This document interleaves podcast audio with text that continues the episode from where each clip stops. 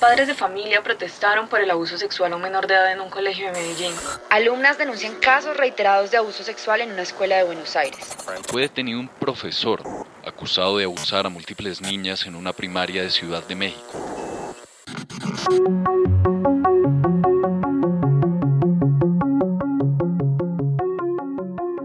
Lo que ha sucedido recientemente en varios colegios da cuenta de una realidad desafortunada. El acoso y el abuso sexual al interior de las instituciones educativas existe. Pero, ¿qué podemos hacer al respecto desde nuestras familias? Hoy en Familias que Hablan presentamos ¿Cómo hablar de la violencia sexual que sucede en los colegios? Yo creo que lo primero que uno tendría que decir es que la violencia sexual es un delito. Entonces, la violencia es un fenómeno que afecta a nuestros niños y niñas y sobre el cual tenemos que prestarle mucha atención.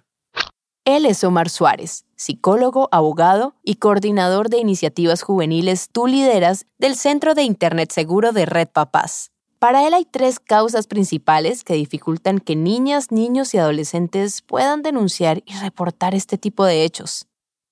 Por un lado, la vergüenza, no querer admitir que esto que, pasó les pasó a ellos. Por otro lado, amenazas, sentir que el, el adulto o la persona que les hizo esto los puede instigar, los puede decir que si reportan o denuncian les va a pasar algo peor. Y la tercera, desinformación, sentir que o que no tienen un adulto al quien contarle, no tienen la información suficiente para reportar lo que está pasando.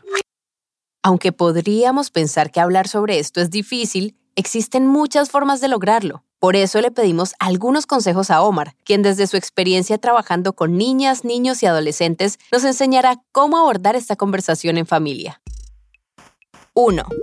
No hay fórmulas mágicas para trabajar temas de la violencia sexual, pero hay algunas pistas que nos pueden servir para intervenir y estar alertas. El primer consejo es creer y apoyar, confiar en las cosas que nos cuentan nuestros hijas e hijas, validar emocionalmente y buscar ayuda.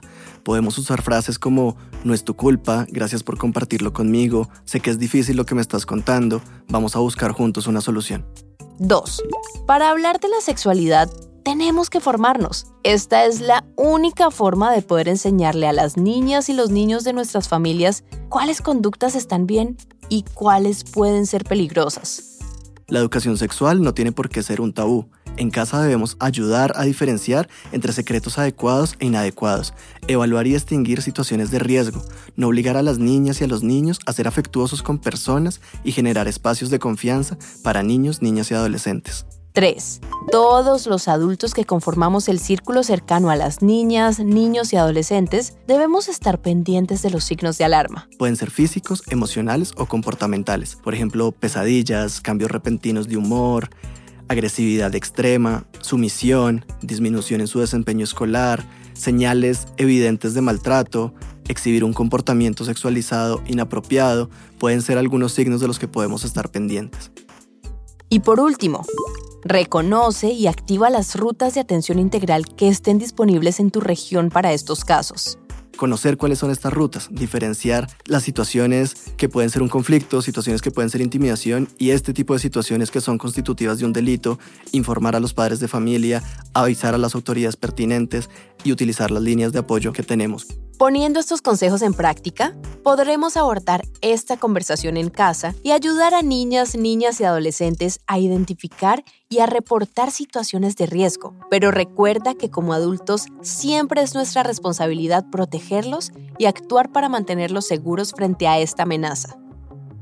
Esto fue todo por este capítulo de Familias que Hablan, un podcast que te brinda herramientas prácticas para tener conversaciones difíciles pero fundamentales con la gente que cuidas y que quieres. Si quieres conocer más sobre este y otros temas de tu interés, visita www.familiasahora.org y www.redpapas.org. Familias que Hablan es un podcast creado por Familias Ahora con el apoyo de Red Papás.